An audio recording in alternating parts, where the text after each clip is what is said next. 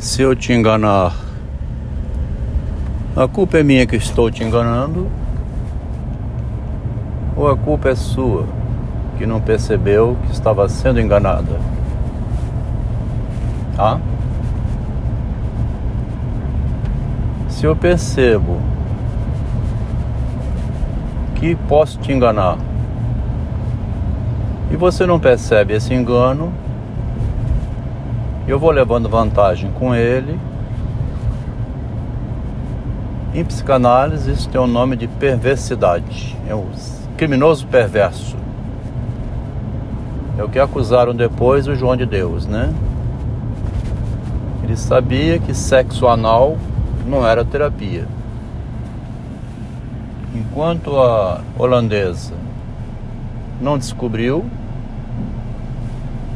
ele foi tocando adiante. Quando ela se deu conta que sexo anal não era um método terapêutico, ela denunciou João de Deus no Pedro Bial. Nesse caso, é um caso extremamente complexo, porque como é que uma mulher vai acreditar que sexo anal seja um método terapêutico, né? É interessante porque ah, o sexo em si mesmo, ele tem uma função terapêutica, tá? Uma função de sentir-se bem, né? Mas ao consentimento das duas partes, nesse caso, então, não haveria má intenção, né? Inclusive, a holandesa recebia diamantes em pagamento pelo fato dela ter ido conceder sexo anal a João de Deus se ela recebia um pagamento, começa a entrar num pensamento assim de prostituição, né?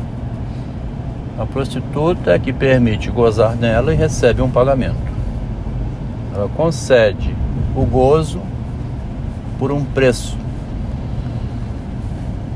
Retornando então, se eu estou te enganando em um negócio, né, te vendendo uma peça que tem um defeito que você não percebe, compra e quando depois descobre o defeito volta para reclamar,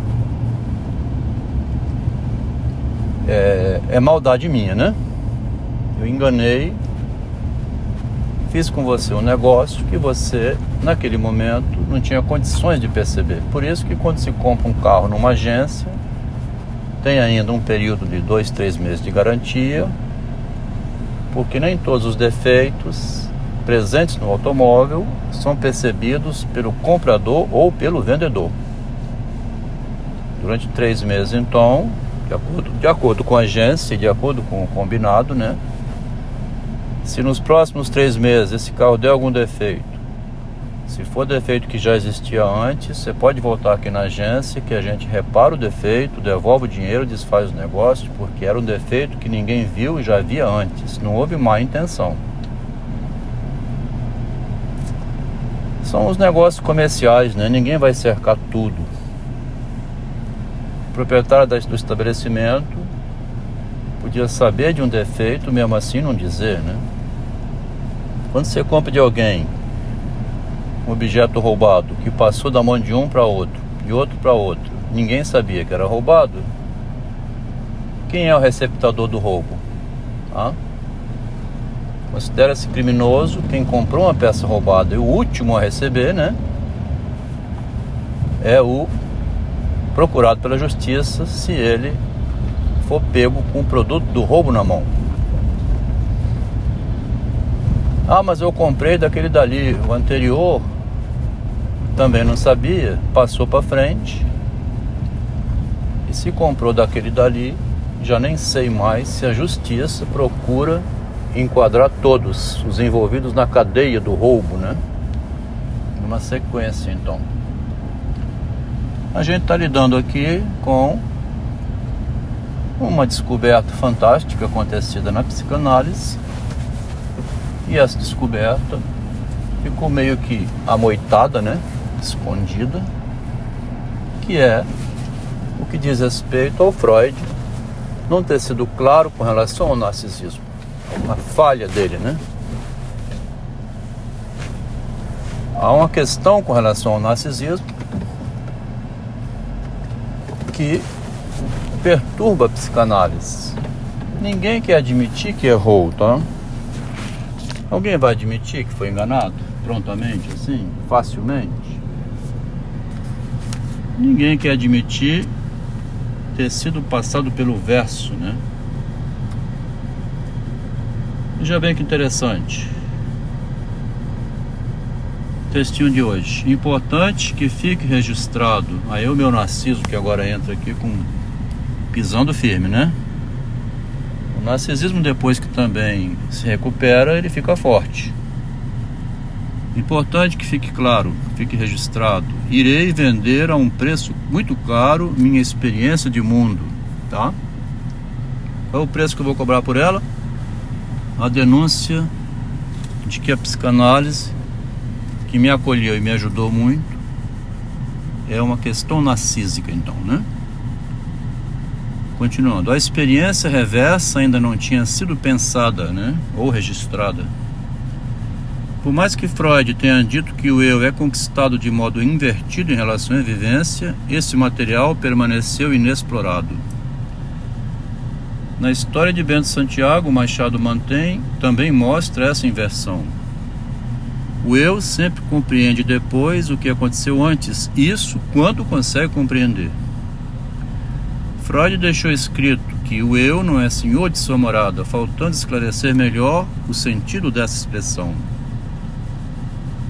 Como essa proposição foi publicada em 1917, depois da ruptura com Jung, devido ao engano quanto ao narcisismo, estaria querendo dizer o Freud que o eu não é senhor do engano. Então, né? Ah, ele não é senhor da sua morada, significa dizer ele não é senhor do engano. O eu nunca sabe, obviamente, quando está sendo enganado. O eu jamais será senhor do engano. O inconsciente, então, foi o engano de Freud. Depois do narcisismo, em 1914, Freud, olhando para trás, teria que ter reformulado a psicanálise. Como tudo na vida da gente, chegando adiante, descobre-se um erro acontecido lá atrás. Parece a própria loucura humana que se passa uma vida sem se saber ao certo o que antes se estava fazendo.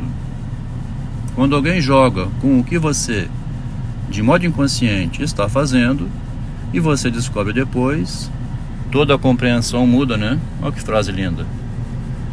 Quando você joga com o que você, quando alguém joga com o que você de modo inconsciente está fazendo e você descobre depois, toda a compreensão muda sobre aquela pessoa, né? Alguém jogou com o seu inconsciente. O enigma do narcisismo nunca foi muito bem explicado, mas a ideia é bem simples. Ainda que exista um eu antes e durante a experiência, o eu somente irá saber o que foi a experiência depois de tê-la vivido. Como não existe análise do futuro, tudo que resta então é analisar o passado. Impressionante, então, que um dado tão simples, né? precisou de um engenheiro Adelmo Marcos Rossi. Esse Adelmo Marcos Rossi, que na infância foi vendedor de picolé, passou uma vida levando lucros e prejuízos, sempre conseguindo superar os prejuízos e obtendo novos lucros ou novos ganhos, né?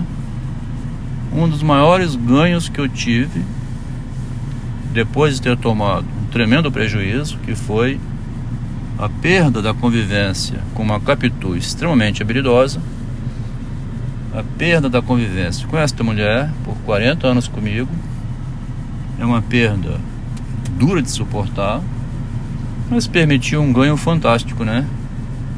Na experiência com Capitu é que eu vim a descobrir o erro de Freud, a psicanálise Machado de Assis e uma nova compreensão então da psicanálise, da filosofia e da literatura a partir do narcisismo. O Narciso vem produzindo bastante depois da queda, né, como aconteceu a Dante, como aconteceu a Platão, a tantos outros, né, a Kierkegaard, né, a Dostoiévski depois de voltar da Sibéria. O Narciso produz muito após ter caído, após ter ido ao buraco mas em geral não revelam que a produção veio em decorrência da queda, da morte, da decepção. Não é vergonha nenhuma dizer que tudo que eu estou publicando se deve ao envolvimento com uma engenheira, que era mais psicóloga do que engenheira, passou uma vida sem conseguir exercer bem a engenharia, trabalhou na empresa onde eu a coloquei em 1984 durante 33 anos, aposentou, foi levada a ser artista na convivência com o marido e no final deu um tchau para o marido dizendo: Vivi uma vida com um psicótico. Se você mora com uma feminista que te faz isso com você, você não enlouquece, não comete nenhum crime, mas também não fica quieto, é o momento então que vem surgir essa reversão do narcisismo. O enigma do narcisismo nunca foi tão bem esmiuçado como vem sendo feito aqui por esse engenheiro Adelmo Rossi, que tem agora chegando a 900 podcasts, né? Desde junho de 2020, né? Está completando agora três anos, em torno de 900 podcasts. Mais um hoje.